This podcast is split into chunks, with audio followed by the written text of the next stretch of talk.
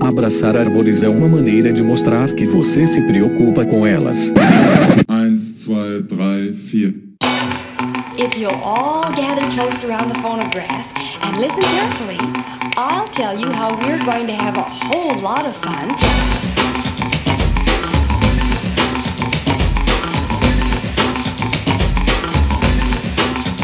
Howdy! Aqui é Fernando Lima e este é o Desabraçando Árvores, um bate-papo sem firula sobre ecologia e conservação, a vida, o universo e tudo mais. E eu estou aqui direto de Atibaia, cidade das laranjas. E comigo está direto de Viçosa o professor Fabiano Rodrigues de Melo, nosso Bill Kenobi. This is Obi-Wan Kenobi. Opa, fala moçada, alegria estar aqui de volta, como sempre, é um prazerzão falar com vocês. Hoje promete, vocês vão curtir muito. E a nossa querida Fernanda Abra, direto de Bauru, a cidade, cidade do quê mesmo? Sem limites. Cidade sem limites, diz aí, Fê. Oi, pessoal, tudo bem? Delícia estar com vocês. E temos aí mais um amigo junto com a gente hoje, hein? Tô animada. Olha Ninguém só. mais, ninguém menos que o nosso querido, de volta aqui ao Desabraçando Árvores, o agente molder da conservação, Rogério Cunha de Paula. Salve, meu povo! Como que vocês estão? Eu tô aqui direto de Atibaia, a terra da laranja, completando 355 anos aqui essa jovem senhora que foi alçada à categoria de terra da laranja, não mais o terra do morango. Mas é isso aí, bom estar de volta, pessoal. Pessoal, e hoje nós temos para vocês, rufem os tambores, um novo episódio de qual é o seu maior perrengue de campo. Só que essa é a versão 2, a vingança dos ouvintes, aonde os ouvintes escreveram seus e-mails contando as suas desgraças, os seus perrengues, as suas aventuras e desventuras em campo. Então vamos aí para um alívio cômico no meio dessa pandemia e se liguem que tem histórias muito legais. Vamos lá, Lembrando sempre que nós temos lá as nossas redes sociais, lá no Facebook, o Desabraçando Árvores Podcast, a nossa página. No Instagram e no Twitter, você pode procurar por Desabrace. Também temos um canal no Telegram, onde nós colocamos lá umas novidades. E galera, esses links estão todos aí no post. Seja qual for o aplicativo que você usa para ouvir o nosso podcast, é só ir lá na descrição, então lá os links que nós citarmos aqui no episódio. E recomendando aí você que está curtindo ouvir podcasts, se informar através de podcasts e ouve aí o Desabraçando Árvores. Bora virar o 20 raiz e baixar o Castbox, é um aplicativo aí de podcasts. Lá tem uma comunidade, você pode interagir com a gente, mandar recados, falar o que achou dos episódios, né? E isso contabiliza super bem pra gente lá nos ibopes de podcasts. E galera, nós temos então aqui este podcast é um projeto independente e nós precisamos de uma ajuda aí para poder manter a edição de áudio que é terceirizada pelo nosso maravilhoso editor, o senhor A. E nós temos uma campanha no Padrim, que é o www.padrim.com.br barra desabrace, no Catarse, que é www.catarse.me barra desabrace. Também temos a opção de doações pontuais lá no PicPay, então, se você curte aí o Desabraçando, se você quer ver esse projeto crescer, esse projeto continuar aí com episódios certinhos todo domingo, bonitinho para vocês, o podcast Desabraçando Árvores e o nosso quadro maravilhoso Sucesso Absoluto, que é o Que Bicho é Esse? Ajude aí, você pode doar a partir de um real mensal aí para gente terceirizar essa edição de áudio com o nosso maravilhoso editor. É, os apoiadores fazem parte de um grupo exclusivo lá no WhatsApp, é, onde nós trocamos ideias, damos spoilers, pedimos opiniões e também disponibilizamos acesso aos episódios assim que eles ficam prontos. Então paga essa cerveja virtual aí para um desabraçador e vamos que vamos. Bora! O Desabraçando Árvores já tem sido chamado por alguns amigos aí, influencers das redes sociais, instagramers. É, várias pessoas comparam o nosso movimento com uma seita, né? A nossa comunidade de Olha. desabraçadores de Olha árvores. isso, gente. É bem ativa. A gente vai ter que gravar encapuzado agora? Não, não. Pô, não, não amor vamos de levar Deus. esse lado, não. Uma sei- seita do bem, né? Vamos dizer, Eu né? aceito tudo bem, nós vamos comprar um terreno lá na Chapada Diamantina e vamos todo mundo pra lá tomar ayahuasca. Maconheiros desocupados. Ei, galera, não, assim, a, a nossa ideia não é ser simplesmente um podcast, trazer informação e tal, é realmente ser um movimento. Então, junte-se a nós, seja parte desse movimento, né? Acompanhe aí nas redes sociais, é, interaja com a gente, interaja lá na comunidade do Castbox. Nós estamos abertos a receber aí os, os nossos ouvintes, trocar ideia e vamos nessa, vamos lá juntar a nossa seita, né? E eu quero agradecer às meninas super poderosas que contribuem muito aí para o nosso crescimento nas redes sociais. Elas que são a Tabata Cavalcante, a Mandy Brambila e a Caroline Gomes estão sempre ajudando aí a gente nas redes sociais. E bora para o que bicho é esse? Quem sacou qual que é o bicho? Puta, jamais. Nossa. Jamais. Não, também. Difícil. Ninguém, né? Tá ficando muito hard. tô caprichando. Galera, o Tá bicho do último episódio, toca o áudio.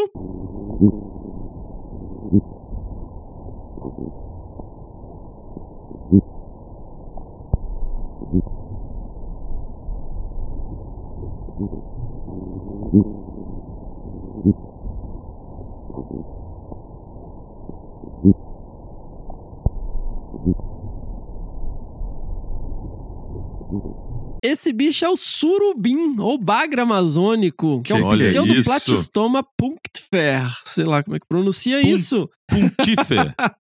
Punctifer, é. E é um peixe de couro aí, muito apreciado, né, para pesca. E se tudo correr bem, teremos um convidado muito especial aí para falar desse bichinho sensacional. Muito bom. E toca o bicho do próximo episódio.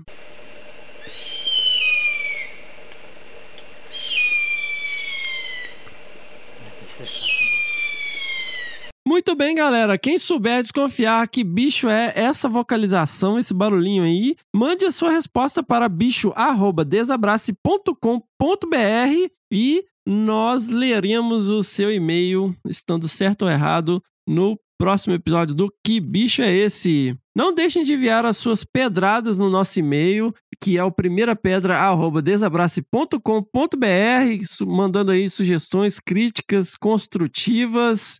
O que mais que as pessoas podem mandar? Afagos, carinho, atenção, dicas, um bom debate. Isso, lembrando sempre as palavras de Jesus em João capítulo 8, versículo 7. Se algum de vocês estiver sem pecado, seja o primeiro a tirar uma pedra. Então pega leve, galera.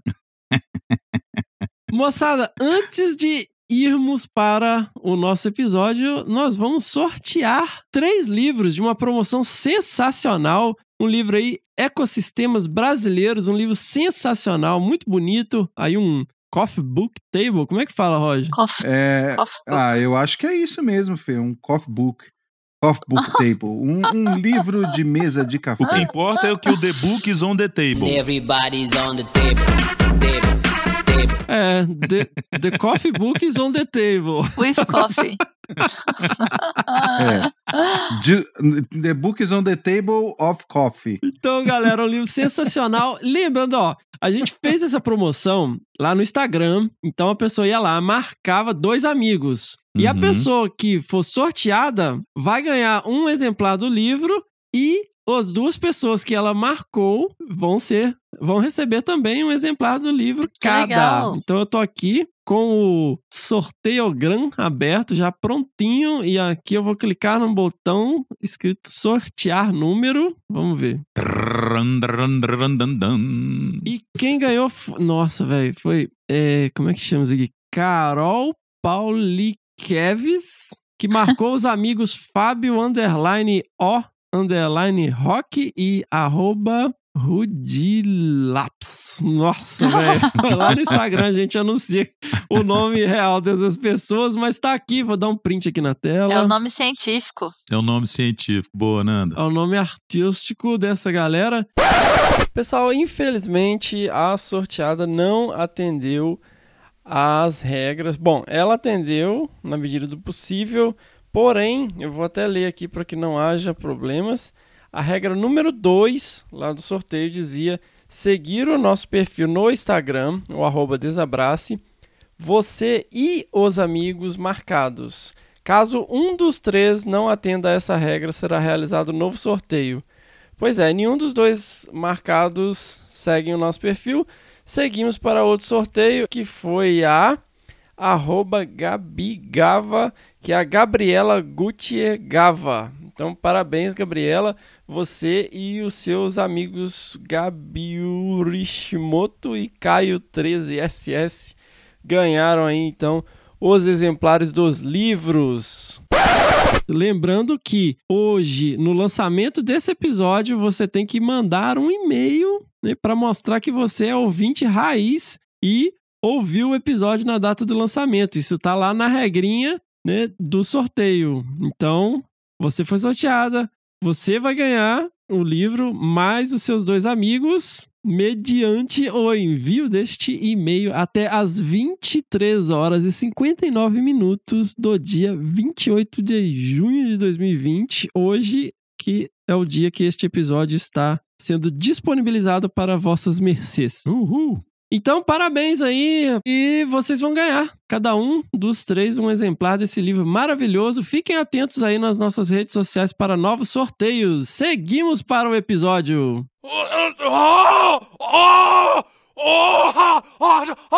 Gente, então vou ler aqui o primeiro perrengue que é da Helena Gurjão Pinheiro Duval. Oi, pessoal do Desabraçando. Primeiro, parabéns pelo podcast. Tô um pouco atrasada com os episódios, mas curto muito ouvir as entrevistas e seus causos. O meu caos aconteceu ano passado na Amazônia, na Resex Lago do Cuniã, no interior de Rondônia. Já dá para perceber que não é um caos qualquer, né? Em se tratando de Amazônia. Bom, eu e meu orientador, um assistente, um morador da comunidade ribeirinha local, saímos para procurar ninhos de jacaré-açu como parte do programa de monitoramento da espécie. Logo achamos o primeiro e a fêmea estava na água protegendo o ninho. Quando fomos para a terra, ela subiu em disparada, mas foi contida, com alguma dificuldade, quase arrastando o meu orientador para dentro d'água na rota de fuga. Ela tinha 1,76 metros de comprimento.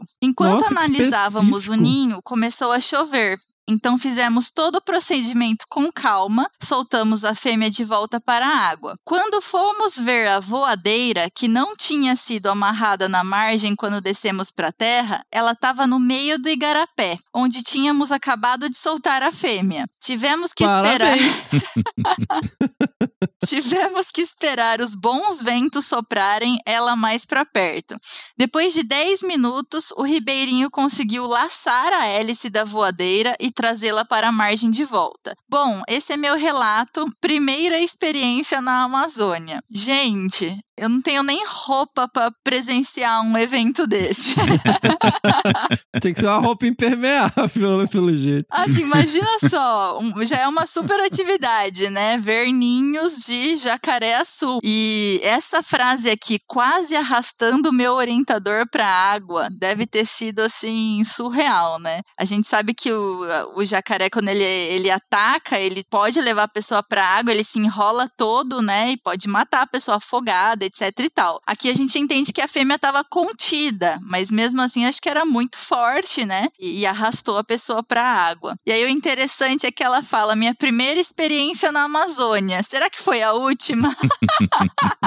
Porque depois dessa. Imagino que não, né? Que ela mandou um e-mail. Ela talvez nunca mais voltou pra Amazônia, né? É, eu acho que ela mudou de bioma, hein? Talvez tenha ido lá pra Cerrado, Caatinga, acho que é mais tranquilo. Nossa, a Amazônia é outro nível, né? Olha lá, segundo perrengue, Juliana Paza. Olá, desabraçadores, tudo bem? Me chamo Juliana, sou bióloga pela Universidade de Passo Fundo, Rio Grande do Sul. Início deste ano, defendi, acho que no início deste ano, defendi minha dissertação de mestrado sobre modelos de ocupação de jaguatiricas no Parque Olha Estadual só. do Rio Doce. Olha aí, Que Fê, vamos recrutar Olha aí. ela pro nosso Pan. Pequenos Felinos. Ganhou, ganhou pontos, Juliana. Ganhou pontos aqui no, no Desabraço. Já ganhou o coração do host supremo, é. Nossa! Sob orientação do professor Fernando Azevedo, acompanho o podcast há algum tempo e ainda estou recuperando o tempo perdido para assistir todos os episódios. É, ela falou de assistir, a gente podia fazer um live, né? Um live Não, action então, de. eu podia, eu de- queria.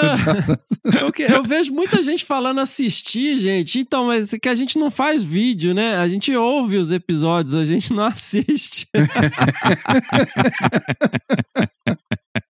A gente já até tentou, né, Fia? A gente fez umas lives aí no YouTube, no, ah, mas no Insta. zoado. Mas é difícil, cara. É complicado. A internet não ajuda. Bora lá. O perrengue de campo mais tenso que passei até hoje foi em um dos campos do meu TCC durante a graduação. O trabalho foi sobre a frequência de ocorrência de Mazama SPP em ambientes periurbanos. Ô, ô Fê, Hum. peraí, vou fazer uma pausa aqui. A gente precisa é, dar, um, dar um alô pro pessoal que tia Cotinha, né? O que, que seria um Mazama SPP? Hein? Diz aí. É viado, tia. Viados em geral. Qualquer viado que seja. É, mas e esse SPP? É os viados de São Paulo? Pode ser. Ai, meu Deus. Você veio causando já, hein, Rogério? Não, é de verdade, cientificamente falando, Explica né? aí, Bião. Você- Causeiro. o- o- Explica você, Roger. Nós já falamos você que sobre tá isso aí. com o Roger, inclusive. Lembra, Roger? Um episódio nós comentamos isso. Sim, mas pensando nos, nos assistidores do Desabraçando que começaram agora, né? Vamos, vamos repetir, né? O Manda aí, Mazama, que é o nome do gênero, é quando você coloca o SPP, você está dizendo que você quer mencionar duas ou mais espécies daquele gênero. E o, quando você sabe que é uma espécie, mas você não identificou qual é, você usa o SP, que significa que é uma espécie conhecida, mas você não identificou. Então, viu, Tia Cotinha? É um viado. Na verdade, o que, ele tá, é o que ela está dizendo que ela trabalhou com várias espécies de viados. Então, o trabalho foi sobre frequência de ocorrência de Mazama SPP em ambientes periurbanos, isto é, ambientes de transição entre a zona urbana e rural, do município de Passo Fundo, Rio Grande do Sul, no qual a metodologia consistiu em realizarmos transectos lineares definidos aleatoriamente em busca de vestígios pegadas e fezes dos cervídeos. Rapaz, eu vou começar a fazer um jogging aqui antes de ler esses e-mails. Negócio, cara. Ó, fica até sem ar. Rô, vamos combinar. Você que tá ruim, então. Cansado de ler um e-mail, tô preocupada com você, hein? Ué, eu só- o negócio é que o exercício é da- do quarto pra cozinha, para do quarto pra Rapaz do sala. céu. Bom, vamos lá. Um desses transectos caiu na área da RPPN, Reserva Particular do Patrimônio Natural, Reserva Maragato, que fica praticamente dentro da cidade. Então fomos eu e minha colega de campo do dia, a bióloga Carla Hegel. Abraço, Carla. Abraço, Carla! Até a RPPN. Vale mencionar que a RPPN Maragato está localizada em um remanescente de Mata Atlântica, mas apenas parte do remanescente é a área da RPPN. A outra parte da mata é uma área de um pouco perigosa, uma vez que já foram encontrados criminosos se escondendo da polícia por lá. Voltando à história, Graças a Deus. graças a Deus, parte do nosso transecto estava na área da RPPN e parte estava nesta área de mata que não fazia parte da UC. Então, lá fomos nós, guiadas pelo GPS. Lá pelas tantas, o GPS perdeu sinal e não estava mais marcando corretamente o tanto que já tínhamos andado, muito menos a nossa localização. De repente, sinto uma picada na minha perna. Até hoje não Eita. descobri de qual bicho, mas não dei bola e continuei andando, até que minha perna começou a se enrijecer e precisei parar. Após alguns minutos, minha perna foi voltando ao normal, então seguimos andando. Alguns instantes depois, minha lombar começou a doer muito, Rapaz. Deus. talvez por causa da picada. E precisamos parar de novo. Tadinha da Carla, né? Que tem que ficar nesse para, vai, para, vai, para, vai. então lá fomos nós, guiadas pelo GPS. Não, Guiada... lombar voltou ao Não, normal. não. Próximo parágrafo, Roger. Lombar voltou ao normal e seguimos cruzando uma lavoura. Nisso comecei a ter insolação. Rapaz, Gente, Senhor!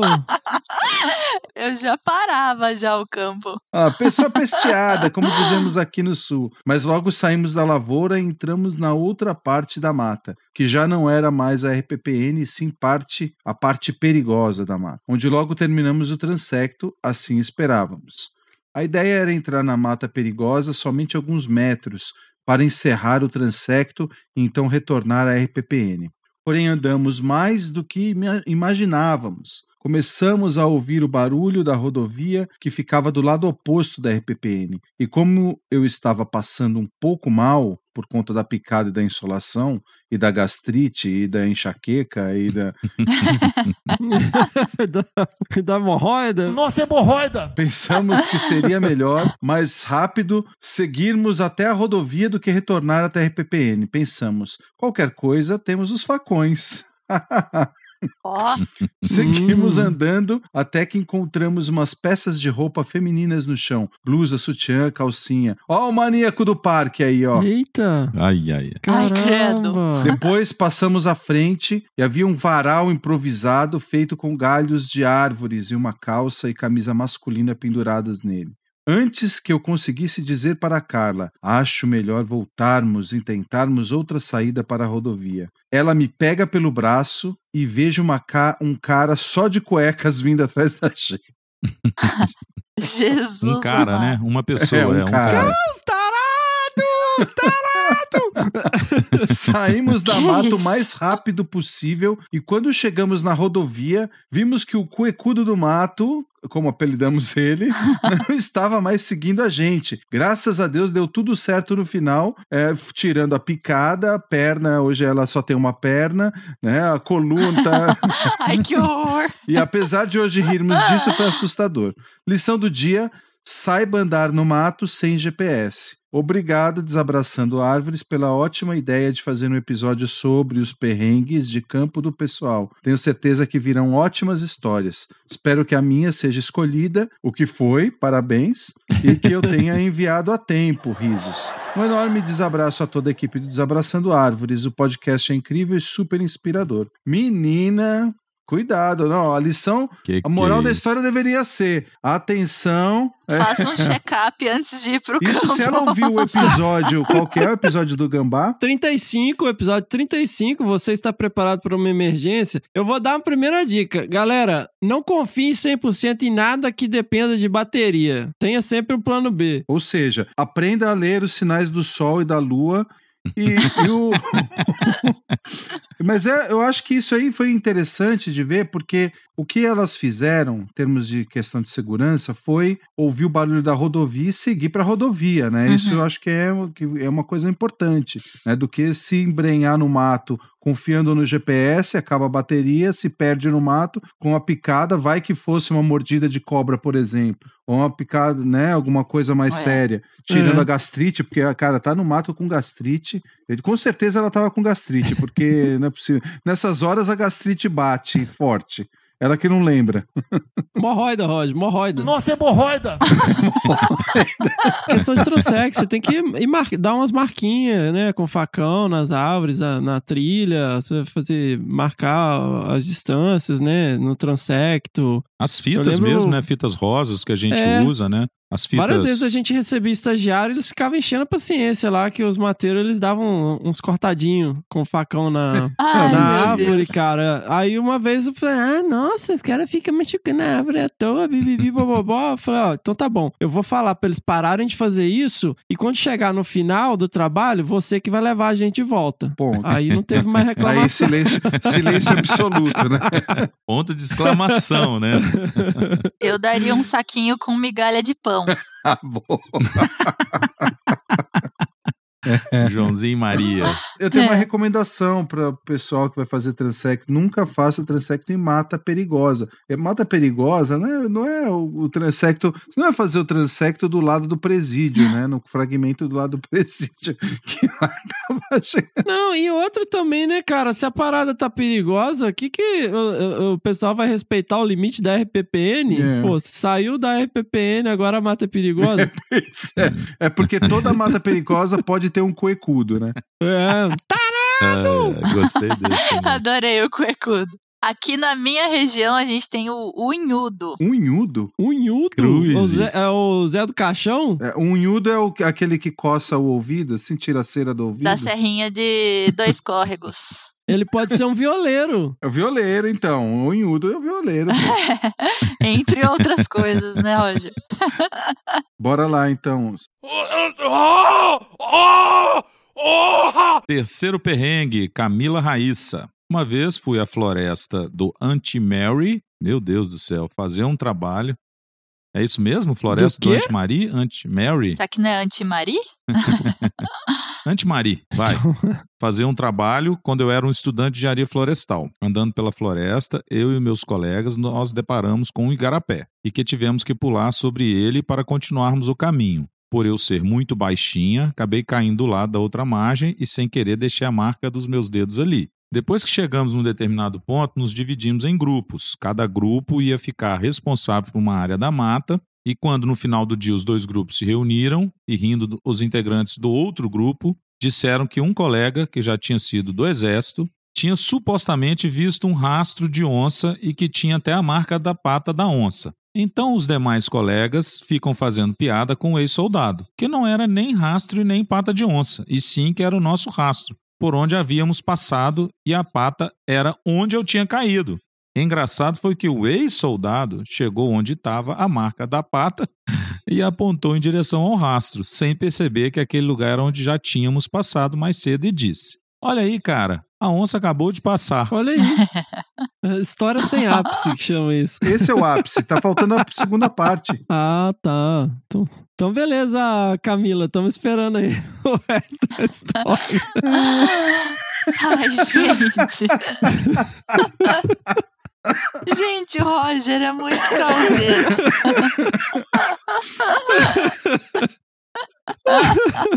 Boa, Camila. Muito boa, muito boa. Só manda a segunda parte pra nós depois. Ai, ai, o tá igual velho, né, cara? Começa a, começa a rir, rir, rir, aí começa a tossir, peidar.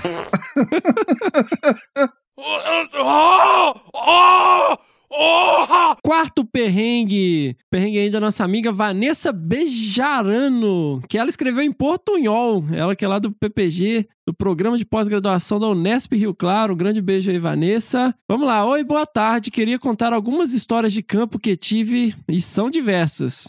Eu tive muito campo durante meu TCC e meu mestrado, com algumas histórias para contar. No TCC, eu estudei as tesourinhas em um parque na Bolívia que se chama. Nossa, alguém fala isso, eu não sei falar Lomas de espanhol. arena. Lhomas, Lhomas de Arena. Nesse local existem muitas casas de baixa renda, gente muito pobre, e não estão claros os limites do parque e das propriedades particulares. Eu entrava junto com uma colega, mas nos separamos para fazer distintos percursos e fazer censos. Entre trilhas, encontramos muitas coisas arrepiantes. Por exemplo, um homem morto por um Nossa. ataque cardíaco que caiu da bicicleta. Caralho, velho. Que horror.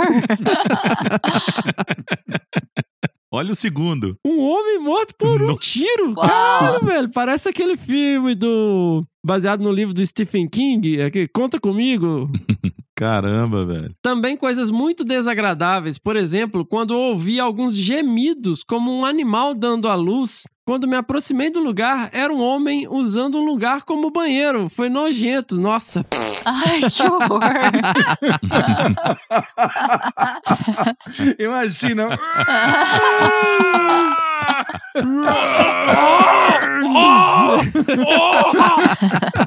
No- nojento eu não diria, eu diria assustador, Parece né? aquele quadro Cacete Planetas. Não sei se vocês já viram. Que o cara Ah. chega, tem umas luzes no meio do mato assim. Aí ele acha que é extraterrestre e vai lá. Tava morrendo de medo, mas a curiosidade foi mais forte e aí eu fui chegando bem perto. Foi aí que eu vi a coisa. A criatura era um ser muito estranho. Baixinho, pouco mais de um metro, as pernas curtas, braço comprido que iam até o chão. Me enchi de coragem e falei com a extraterrestre. Ivanildo Pitombo, terráqueo, motorista de caminhão, fazendo contato. Severino Nonato, cearense, motorista de ônibus, fazendo cocô. Não lembro desse, não. Eu também não. Eu era muito novo, né, Roger? A gente era muito novo. Nossa. É, isso é datado isso. Eu também fiz uma entrada de campo em um lugar que se chama Água Rica, um povoado entre as montanhas com não mais de 100 habitantes. Ali, a gente subiu nas montanhas afastadas do povoado. O lugar foi, uma vez, o famoso Caminho dos Incas. Éramos Olha. 13 cientistas no museu para ver a diversidade de morcegos daquele lugar. E tivemos resultados bons, porque encontramos novos registros de morcegos. A gente estava no meio do nada e não tínhamos lugar definido como banheiro. Então, uma noite, quando um grupo de colegas voltavam da revisão das redes, se podia ver que eles iam tirando fotos com flash. E depois se escutava gritos de nojo. Ah. Olha, eles estavam usando o flash como lanternas.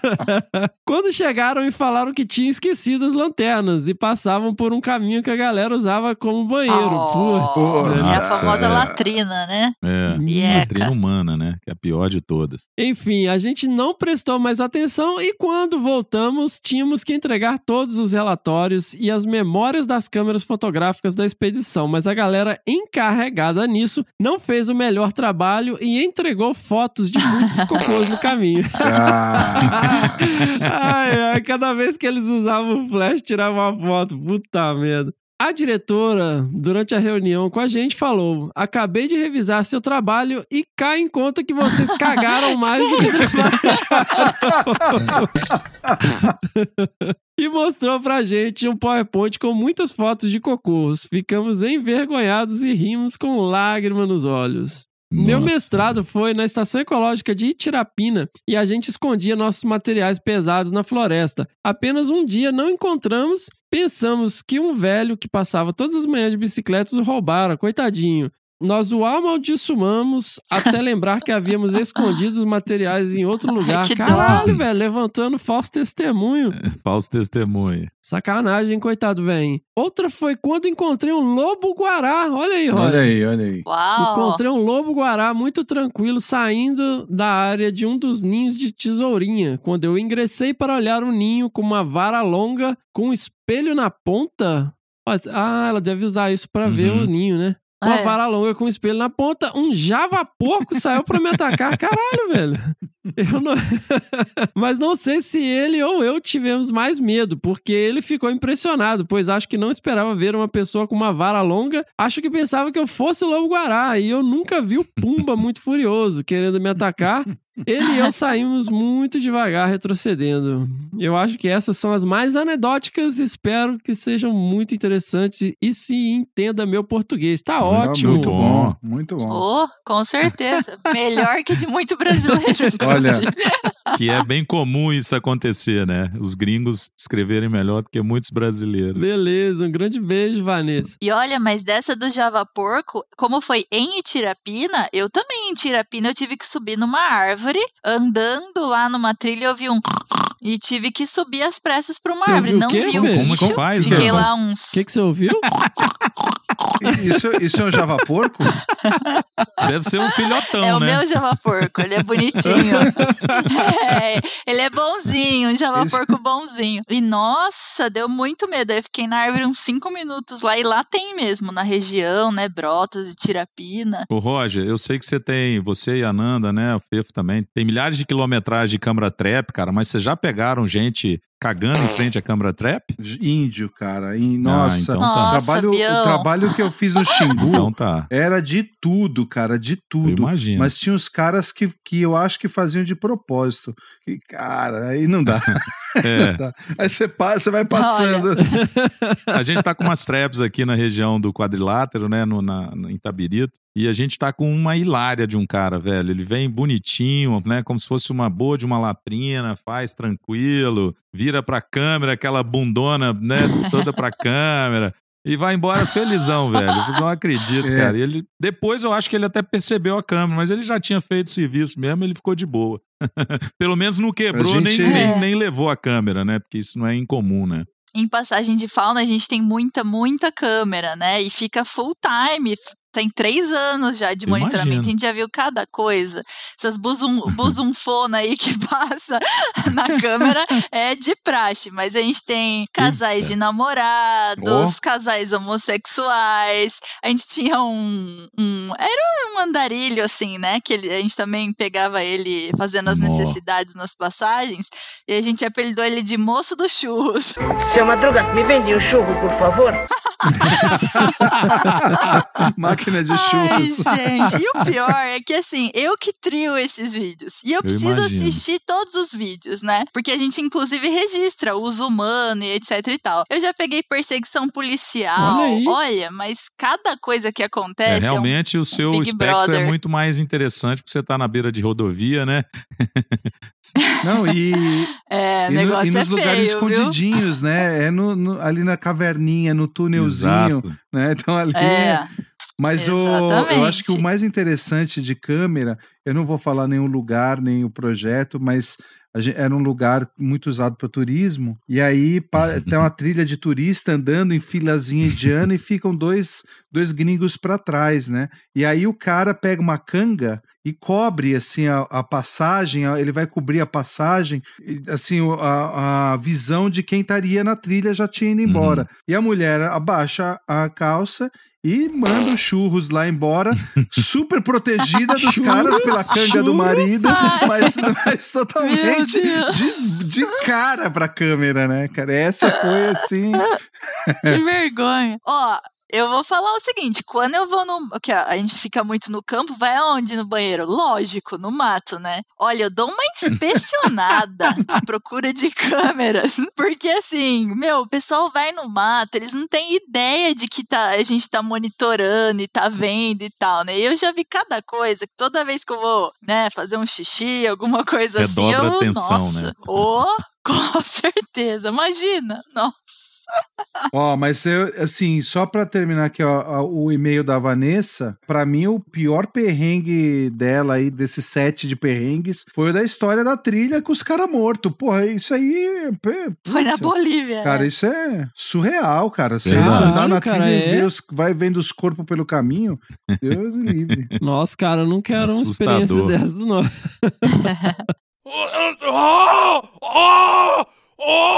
Quinto perrengue, Adriana Castilho de Deus. Oi, pessoal, tudo bem? É uma alegria contribuir com o meu podcast preferido. Nem sei se dá tempo, mas vamos lá. Trabalho com atendimento a mortandades de peixes. Então, as chances de encontrar onças dos baixas. Onças do baixas? São baixas. As chances de encontrar onça são baixas. Ah, as chances de encontrar onças são baixas, mas os perrengues. Vou contar só dois porque tem que ser sintética, por favor. Em uma ocorrência, tínhamos que vistoriar e fazer coleta no lago que fica em um loteamento. Antes de irmos, como é longe, perguntamos se era necessário levar barco, mas ele disse que não precisava porque eles tinham lá. Isso ajuda bastante na hora de ir de um lugar para outro e está sendo muito sintético, mas tudo bem. Quando chegamos lá, o barco estava furado e não tinha poita. Improvisamos uma pedra e passamos a amostragem, eh, esvaziando o barco de um lado enquanto coletávamos do outro. De outra vez, fomos a uma chácara, onde havia uma grande quantidade de peixes morrendo. Eu deveria ter desconfiado quando entrei no lugar e vi que o cachorro, um pastor alemão enorme, estava confortavelmente instalado na varanda da casa, que era um sobrado. Ele olhava para baixo, controlando tudo, com as patinhas até cruzadas. Bandido. Bandido. Tem que ser interpretação de novela mexicana, né? Bandido. Bandido. Ban- Bandido. A dona da chácara estava muito preocupada com toda a razão. Os peixes estavam morrendo e ela toma muitos animais ali. Ela tinha muitos animais É. ali, eu acho. É, é, exato. E aí ela tinha muitos animais ali. Aí começamos os problemas. Alguns animais que ela tinha eram gansos e alguns filhotes recém-nascidos. O ganso macho estava muito irritado. Pensou na cena? Por isso, o cachorro estava na casa. Ah, O bandido, né? Exato. Eu precisava avaliar a situação, vistoriar a área, decidir o que coletar. Tudo com um olho no ganso e um olho nos peixes mortos. Esse dia eu fiquei muito feliz por conseguir sair viva, mas cada vez que ouvi o bicho vindo, sério. Bom, aí estão duas histórias curtinhas. Um beijo grande pra vocês. Parabéns pelo trabalho. Salve, vida longa e próspera. História sem Olha. ápice. Ah, mas eu tenho medo também de ganso, gente. Vocês já correram de ganso? Pelo amor de Deus. Bicho Quem dá, não? dá aquela baixada na cabeça e sai correndo atrás da gente. Pelo amor de Bicho Deus. agressivo, né? É. Por isso que muita gente tem mesmo, né? Pra tomar conta de jardim, quintal de, de fazendas, de É. sítios, né? O bicho avisa com força. Nossa. Tem um caso que eu atendi em Sorocaba de um ganso que dava corrida em onça parda. Ô, louco! Ô, louco. Que viam a onça chegando pra pegar a ovelha e o ganso corria, a onça corria pra longe. Nossa,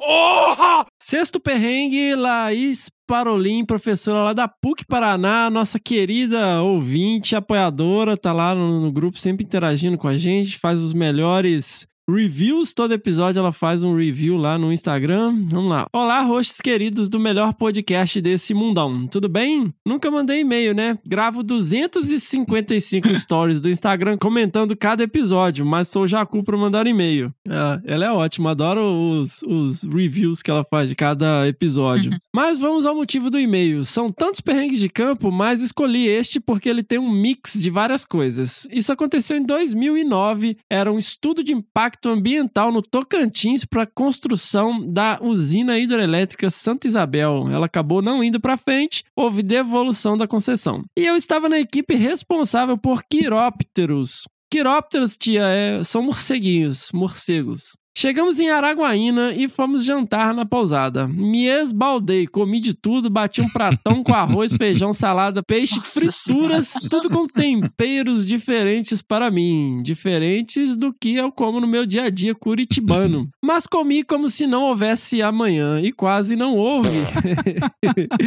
Fomos dormir e já pela manhã acordei estranha, mas fui tomar café achando que já passava. Fui mais contida na variedade e quantidade de comida, voltei para o carro para terminar, voltei para o carro para terminar de me arrumar, pegar o material de campo, afinal íamos sair logo para chegar no ponto de coleta, mas percebi que não seria fácil assim.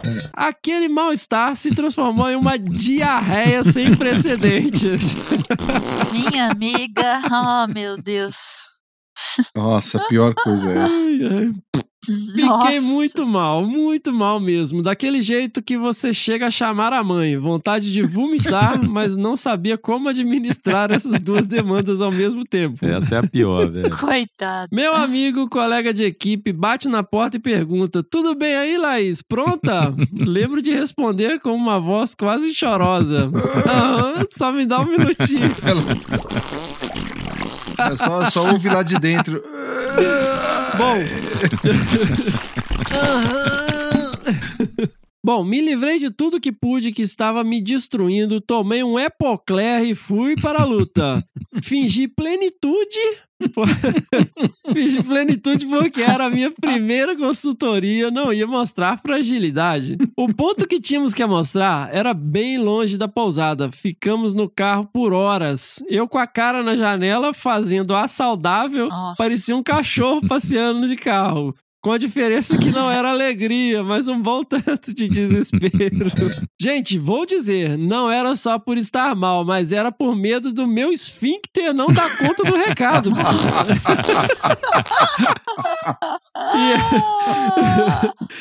e, e eu fazer ali mesmo, naquela Hilux alugada. Nossa, velho. Jesus. Bom, lá por umas tantas paramos para pegar bambu. E o bambu? Íamos usar eles para armar as redes de neblina. Enquanto um dos meus colegas cortava, eu ia arrumando e colocando na caçamba do carro. Numa dessas, enquanto me abaixava para pegar, esse meu amigo que cortava o bambu arremessou um e bateu diretamente na minha nádega. Caralho, que Nossa. amigo, hein? Digo nádega, porque já contei essa história outras vezes e as pessoas costumam achar que é no buraco entre elas. né? Gente do céu. A ponta cortada pelo facão cortou minha calça e cortou minha Caramba. pele. Caramba, velho. Não era o seu dia, né, minha querida? Além de desidratada pela diarreia, eu agora tinha um corte na bunda, mas vocês acharam que eu ia falar algo? Não, não. Fingi a plena, disfarcei, limpei com água, coloquei alguma coisa pra estancar o sangue, um pedaço de silver tape na calça e segui. Olha aí. Pensando aqui, acho que eles devem ter visto que eu estava com uma mancha de sangue na bunda, mas acho que ficaram constrangidos de me perguntar. Primeiro dia de campo, né, gente? Depois o BBB campo muda esse cenário. Seguimos viagem, eu com mal-estar, mas agora acrescido de dor na bunda. Chegamos ao ponto, fizemos a amostragem, tudo certo na medida do possível. Como fiquei na função, esqueci um pouco das minhas mazelas. Fui ao banheiro no mato, mas beleza, tinha papel e vencemos essa batalha. Fim da amostragem, meio da madrugada, estávamos voltando. Como estávamos em dois carros e seis pessoas, o pessoal da empresa que nos acompanhou perguntou se ninguém queria ir com eles. Eu, toda marota, falei que ia. Era a chance de me esticar no banco de trás, lidar com meu mal-estar, talvez até dormir. E foi o que fiz. Como eram muitas horas até a pousada, Conversamos por um tempo, papo acabou e depois silêncio absoluto. Lembro de cochilar escutando algum sertanejo desconhecido no rádio. Acordo muito confusa, com o carro balançando muito e tudo de ponta cabeça. Em 20 metros capote o carro. Estávamos capotando. Jesus amado. Caramba, Gente do céu. Isso é que eu chamo de dia de campo, hein? Caraca, Deus. velho. Caramba, velho. Essa tem, olha, Fê, por falta dos ápices nas, nas outras histórias, essa tem uns três já, né? Putz, velho, caramba, bicho. Vamos lá, estávamos capotando, acho que foram duas ou três vezes. Caralho, velho. O carro parou. Enquanto tudo girava e eu batia em todos os lados do carro, pensava: o pai vai ficar muito puto comigo se eu morrer porque estava sem cinto. Caralho. A preocupação dela, cara, tá doido, meu.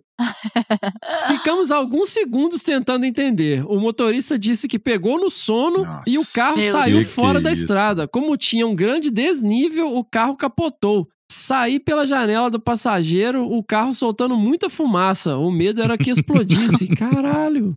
Nisso surgem meus amigos morcególogos do outro carro para nos ajudar e levar para a pousada. Chegamos lá, fiquei acordada por algumas horas porque batia bastante a Nossa, cabeça.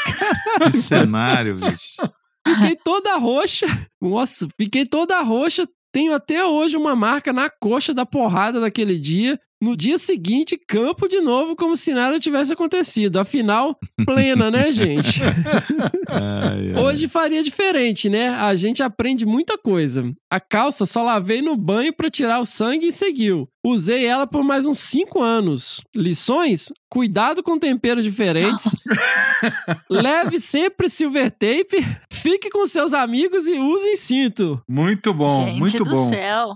Pelo amor Cara, de fiquei- Deus. até essa aqui deu até uma gastura aqui. Caramba, bicho. que isso aqui é que perrengue, noite, hein, moça? Só tava esperando que a capotada era por causa de algum atropelamento de bicho. Falei, rapaz, será que também atropelaram um bicho na Não, estrada? isso porque no começo da noite, a caganeira pra ela parecia que era o pior dos mundos, Exato. né? Olha só. Mal sabia ela, né? Nossa. Você sabe que eu lembrei da Flávia Miranda, né? Que quando ela sofreu o ataque lá com o Tamanduá, ela falou que ela foi pra campo que ela já tinha sinais que não ia dar É. certo o negócio. Então eu acho que quando começa assim mesmo, é melhor abordar a atividade, né? É, É, é. verdade. Mas, gente, É. essas coisas de barriga, eu não sei vocês, mas assim, eu também sou sensível, sabe? Isso se chama síndrome do intestino irritado, Nanda. Eu tenho isso desde novinho. Sei bem o que é um É. perrengue de campo Nossa. desse. Às vezes pode É, ser uma fica- coalhada azeda no meio da caatinga, lembra, Fê? Tá doido. Nossa. Cara, a gente tava na Caatinga. A gente tava em quê? Uns oito, Fê, aquele, aquela viagem? Acho que era, cara, era por aí. No Boqueirão da Onça, cara, aí os caras. Porque na Caatinga, assim, os caras vão servir você no sertão com tudo que eles têm, né? Exato. Então é aquela coisa. é, não pode fazer desfeita, né? E aí o cara colocou aquela coalhada, aquele leite, cara, que tava assim, um olhou pra cara do outro. Falei, gente, a gente não, não pode fazer desfeita, né? Era um cuscuz, cara, que, meu Deus. E aí a gente já tinha dormido ali naquela vilazinha. E aí tava é, o Fê, eu, o Denis, Sana, a Cláudia Campos, o Schaller, né, Fê? Quem mais que tava? O Ó, Miro. Foi um campo super O Miro, especial. Miro, Miro. Cara, a gente tomou aquele café assim, sabendo que ia dar merda. Mas a gente não rodou 20 quilômetros. Que Os carros iam parando na estrada e ia descendo o nego pra cada lado pra buscar uma árvorezinha que, que- que escondesse assim. Nossa. Cara, passamos. Todo mundo passou muito mal, muito mal, cara, de caganeira.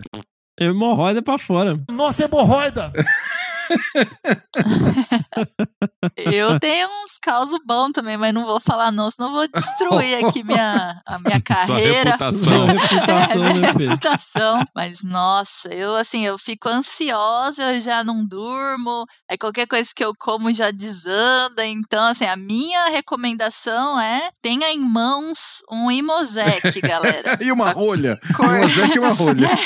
Não, cara, aí eu vou te falar, velho. Não, Fê, não faça isso, cara. Em Mosaic, você pode estar segurando uma coisa que tá te fazendo extremamente mal. Que Mosaic fecha tudo mesmo, a rolha mesmo. É, mas numa, numa vistoria com o órgão federal ali Na sua, com você. no seu encalço, né, Nando? né, com o cliente. É, nossa, dá um, começa a dar o desespero já. Agora, olha, não tem nenhum fundamento científico, galera, mas eu, quando eu viajo assim, vou pra Amazônia, vou pra essas bibocas, bicho, eu como quantidades inacreditáveis de pimenta. E a galera passa muito mal, cara, aí eu sobrevivo, assim, eu não sei. Eu tenho um kit bombástico aqui de coisas da barriga. É Floretil, Imosec, tudo que vocês podem imaginar que é da barriga, eu sempre tenho na, na É, bolsa. porque isso estraga o campo inteiro, né? Campo Acaba- inteiro e a Acaba viagem. tudo. Não sei, A não, viagem. não sei se vai, Esse- vai entrar pro, pro episódio, mas eu e o Gambá fomos fazer a travessia no Torres da Alpine e uma noite anterior a gente ficou num albergue. O Gambá nunca comeu iogurte na vida dele, nunca. Aí na mesa do albergue tinha um potinho de iogurte. Sabe quando a tampa tá estufada, que o negócio tá Sim. ruim? Ele, ele falou: Ah, eu vou comer esse iogurte. Olha, iogurte de mamão. Falei: Gambá, você não come iogurte. A gente vai andar por sete dias no Parque Nacional de Torres del Paine. Você nunca tomou iogurte na vida. Meu, aquele negócio tava. Sabe quando a cara tá feia? Ele mandou aquele iogurte. A gente pegou um ônibus até a portaria do parque e ele foi Nossa. passando mal. Chegou na portaria do parque que a gente ia começar a andar. Primeiro dia, 18 km. Ele foi vomitando e diarreia, vomitando e diarreia, e mochila pesada. Acabou com a viagem, porque assim, a gente fez a travessia, mas nos três Desprazer primeiros fui dias nossa, ele ficou não, ruim. Péssimo. Nossa, acaba com uma viagem um negócio desse. É, é. Mas eu adorei a história dela. E eu acho que com silver, silver tape é uma coisa que todo mundo Essa é tem uma que ter na dica. mochila também. Tem, cara, é obrigatório. Quem duvida de Silver Tape, a- assista aquele filme. Como é que é o, o, o de- lá de Marte com o Matt Damon, Roger? Perdido em Marte, não é? É, assista o filme Perdido em Marte. Você vê que o cara consegue até isolar a estação lá com plástico e silver tape. É verdade. o cara sobrevive por causa do silver tape. Cara, Nossa. silver tape é uma das coisas mais versáteis que você pode ter. Tenha sempre um rolinho de silver tape. Seguimos. Sétimo perrengue, Emanuele Paza. Queridos hosts, querido desabraçando e desabraçadores, é sempre um prazer e, uma- e um grande aprendizado ouvi-los. Sou Emanuele, ou melhor, Manu, trabalho com mamíferos na consultoria ambiental e arrisco a dizer que não há um campo que façamos que não renda um ou uns causos, Uhum. no mínimo boas histórias. Segue minha contribuição. Um perrengue ou causo de campo no Cerrado do Mato Grosso, julho de 2014. Dentre os muitos causos que se desenrolaram nesse campo, de mais de 50 dias de duração, Uau. numa área de Cerrado do Mato Grosso, E à luz das histórias que já haviam sido contadas e recontadas, principalmente envolvendo onças, em uma noite, por volta da meia-noite, toda a equipe, já recolhida às suas barracas, eu acordei ao ouvir sons de passos pela vegetação. Imediatamente, um sinal de alerta é ligado na mente. É onça. Fudeu. Que é a única possibilidade possível, de- a única espécie da nossa fauna que existe. Que faz barulho à noite. Que faz barulho à noite, exato. Deitada na minha barraca, nos fundos, na parte externa da casa, com a máxima atenção para ouvir qualquer ruído, olhos arregalados e pensando em todas as possibilidades de ataque e defesa.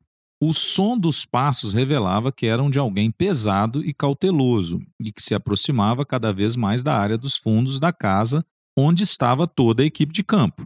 Minha mente já a milhão e eu só conseguia imaginar que uma onça me atacaria através do tecido da barraca, morderia minha cabeça e me arrastaria embora. Nossa, cena de terror, né? Nossa! Caramba, cara, é muita televisão isso aí, bicho. Isso que eu chamo de criatividade. Neste momento, o grau de atenção e concentração foi a nível máximo. O som dos passos realmente indicava que alguém se aproximava decididamente. Pensei na localização exata das minhas lanternas, facão, os ganchos dos herpetólogos. Pensei em sair da barraca, num salto, pegar a lanterna e o facão e aos gritos surpreender quem se aproximava. Imagina se era um cara indo cagar, bicho. Pô, É. Todo tímido, né, coitado? Nesses dois segundos que planejei meu blefe, meu blefe, estiquei o braço na direção onde sempre guardava os óculos e não o encontrei. O som dos passos já indicava muita Vixe. proximidade. E então ouvi o som do sombrite, o cercado do galinheiro sendo rasgado. O galinheiro se localizava nos fundos, a uns 8 metros de distância da minha barraca. Logo após o som do sombrite sendo rasgado, ouvi o som das galinhas ganiçando desesperadamente e o som dos seus ossos sendo quebrados e mastigados. Ô, louco. Nossa. Meu Deus, Você é aí roteirista fa- de aí- filme de é terror. o chupacabra, cara. Pode ser um chupacabra também. Olha aí, ó. Olha aí. Imediatamente, Olhos do dragão, né, olha? Olha aí.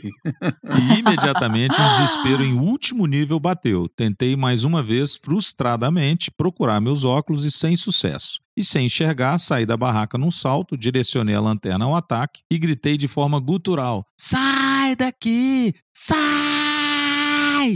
Sai daqui! Tu vai me matar. Sai daqui. Sai, Lazarento. Sai, sai, sai. E ela mesma escreve aqui, eu sei, é ridículo. Imagina essa cena, gente, essa menina em pé gritando desse tanto. É, é, sem óculos e sem mirar, né? óculos, Sem sem enxergar, enxergar. Mirando a lanterna pro outro lado, né? É. Ai, ai. Aí ela continua aqui, né? Desespero, adrenalina, medo, pavor, sem óculos, não conseguia enxergar nitidamente, não conseguia localizar o predador das galinhas. Elas seguiam gritando de forma agonísticas, penas e galinhas para todos os lados. Minha expectativa era que, com os meus gritos e com toda aquela comoção, meus colegas saíra, sairiam das suas barracas, armadas dentro da casa, e, e ajudariam a espantar a onça, né? Entre aspas. Porém, o instinto individual de sobrevivência prevaleceu. Ninguém saiu das barracas. Ô, O instinto de cagaço prevaleceu. né? Ai, Ah, dó. brother é brother, né? Puta brother merda. é brother, fé da puta é fé da puta. E então, naquela doidice com a lanterna, no momento em que o bicho olhou na minha direção, consegui vi- visualizar o brilho dos olhos refletido. O desespero era tanto que não conseguia raciocinar sobre de quem era aquela disposição de olhos. Senti então um forte odor, um odor característico de porcos. E o que minha mente pensou que fosse uma onça era, na verdade, um porco. Um porco feral. Putz, tá vendo? Aí, Mas ó. mesmo assim, hein? É um bicho feral. um como medo se diz, é- é um porco feroz mesmo, né? Um porco feral que atacou e devorou as É. galinhas. Olha isso, senti um misto de alívio e ódio. O porco feral ignorou meus gritos, devorou as galinhas e foi embora. E eu fiquei ali tremendo, incrédula. E meus colegas de campo não saíram de suas barracas. E não era uma onça. Moral, né? É. Mora- Ela coloca dois tópicos de moral aqui da história, né? Não perca os óculos, na próxima pode ser uma onça e é bom que tu a vejas. E dois, na hora do aperto é cada um por si. Três, brother é brother, fé da puta, fé da puta. Forte abraço E, a quar- todos. e quatro, a onça morre porque o porco come galinha. né? Porque essa onça aí, provavelmente o cara dono da galinha foi caçar a onça. Bota que na é conta isso, da onça, né? Ah, mas Esse negócio de óculos aí, isso aí é sério, porque eu sou míope também, eu tenho quase 3 de miopia. Eu não enxergo. Eu enxergo tudo muito atrapalhado. Então, quando eu vou acampar, que é sempre montanha, mato, assim, essas coisas, eu durmo de lente de contato. Eu já ponho lente de contato e durmo, porque já aconteceu também, né? Um episódio de estar mal do intestino no Monte Roraima. E era noite, eu não achava os meus óculos, né? E é tudo pedregoso, estranho. E foi um episódio, assim, bem ruim. E aí, desde então, eu fico de lente de contato. Dois, três dias. Porque se rolar algum perrengue aí, eu não tenho que ficar procurando Nossa, óculos. Sem dúvida.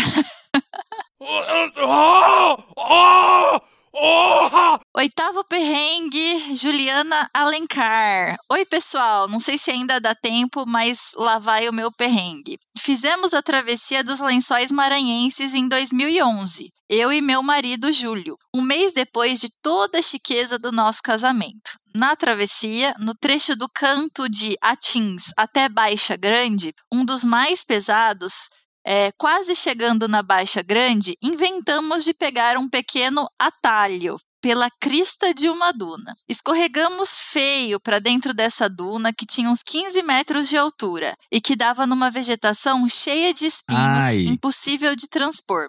É.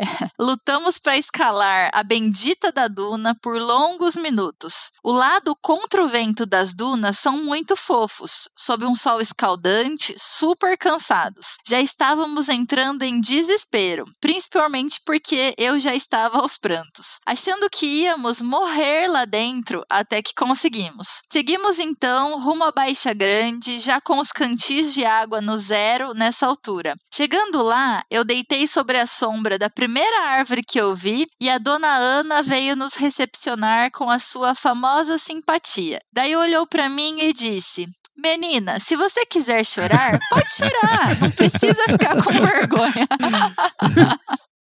Já vi gente chegando aqui muito pior do que você. E aí então eu desabei, foi de rir de lembrar do sufoco da escalada na duna fofa.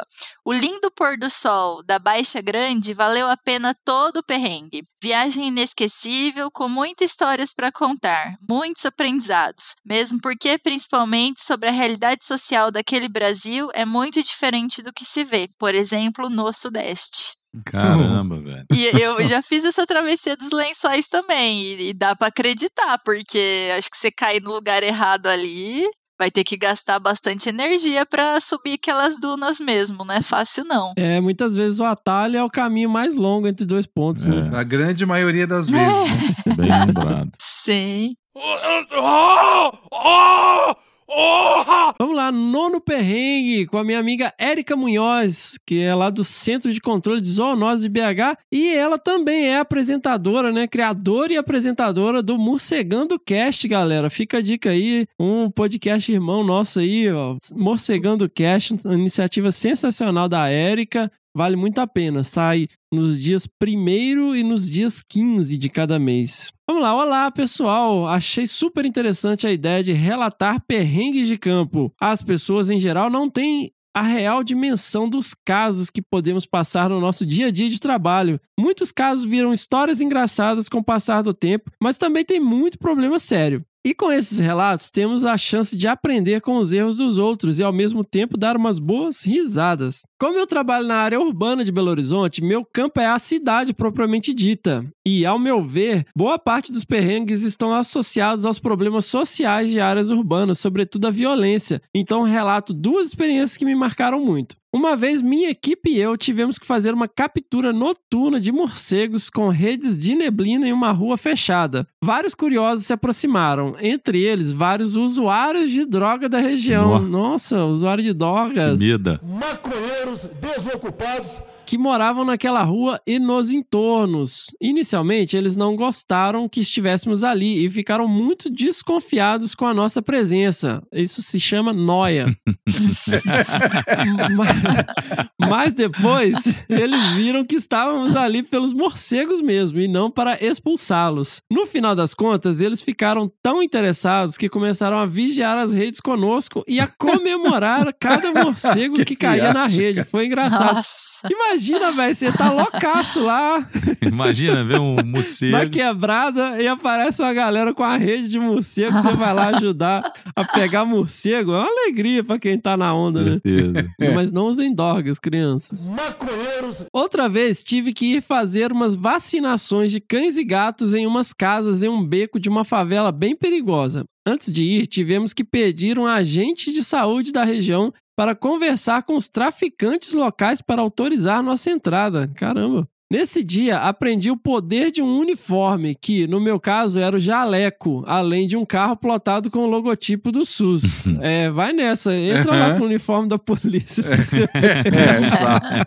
Uniforme camuflado, né? Ai, Eles acharam que eu era médica e me deixaram entrar em qualquer lugar, porque eu estava ali para ajudar. Nesse dia, fui acompanhada por seguranças do tráfico, seguranças entre aspas, Maconheiros. que estrategicamente vigiavam as vielas com armas na cintura. Caraca. Ai, meu Deus. Então, é, tem que saber do que, que eles estavam protegendo ela, né? Vamos lá. É. Histórias de perrengue é o que não faltam. E em uma próxima oportunidade, mando mais. Parabéns pelo trabalho de vocês. Pô, Érica, vai saber quando é que vai ter uma próxima oportunidade, ué. Um bate-abraço, Érica Munhoz. Ela podia ter destilado aí, né? As piores perrengues aí, né? Isso Destilado. é engraçado, porque pelo visto Olha ela aí. tem um monte de caos bacana aí de áreas urbanas, né? É, é. Ô, Fê, só se a gente fizer assim, a cada 15 episódios faz um de perrengue. É um temático, né? Pode virar um temático, perrengues de campo. É. Ah, mas a galera precisa trabalhar a redação aí, né? Fazer um- umas histórias com ápice. Fazer um curso de com início, meio storytelling, fim. né? Ai, ai, muito bom.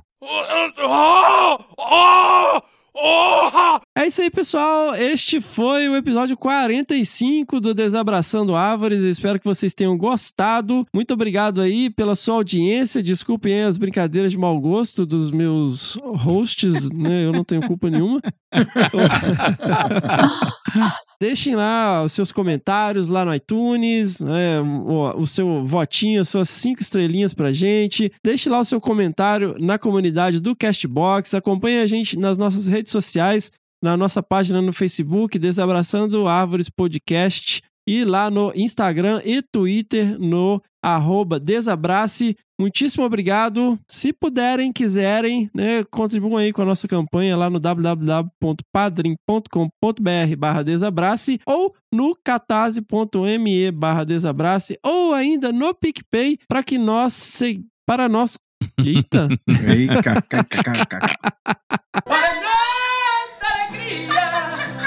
para que a gente consiga seguir aqui com esse projeto, com essa edição de áudio maravilhosa aí do nosso querido Senhorá. E é isso aí, galera. Muito obrigado. Diz aí, Roger. Bom, pessoal, foi muito bom estar com vocês, ouvir essas histórias. É, eu acho que o perrengue ele faz parte do campo. A gente só precisa ter muito cuidado com os cuecudos aí de plantão, né, com as, com as, com as áreas perigosas, né, é, lembrando sempre, o perrengue ele está sempre associado aos nossos limites, né, você vai cagar até morrer, você vai passar mal até morrer no campo, e assim, observem seus limites. Agora, falando sério, prestem muita atenção, sempre em segurança. É muito importante a gente voltar para casa vivo, para o nosso pai não brigar com a gente porque a gente não pôs o cinto de segurança. Então, segurança acima de tudo, pessoal. E fiquem em casa. Vamos logo acabar com essa pandemia que está acontecendo e a gente voltar às nossas vidas quase normais. Boa, pessoal. Boa semana e até a próxima. Valeu! Sensacional. Diz aí, Bião. Pô, show de bola. Esse episódio né, de perrengues é sempre muito divertido. A galera colaborou bastante, a gente fica muito feliz e agradece a participação de todos aí. Vamos para os próximos. Abração, moçada. Diz aí, Fê, querida. Oi, queridos ouvintes e queridos companheiros de podcast. Adorei estar com vocês. É, achei muito legal os perrengues. Vamos aí de lembrar de levar os equipamentos de segurança. O perrengue é bom, são boas histórias, mas como o Roger falou, né? Tudo tem um limite de ser saudável também.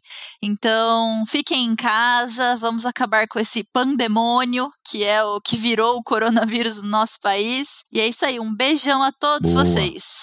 Sensacional. Pessoal, lembrem aí episódio 35 com o nosso querido Ultimate Motherfucker Luiz Antônio Gambá. A gente discute bastante essas questões de segurança. E espero que vocês tenham gostado aí desse pequeno alívio cômico no meio dessa insanidade que se transformou 2020. Vamos que vamos! Bora! E...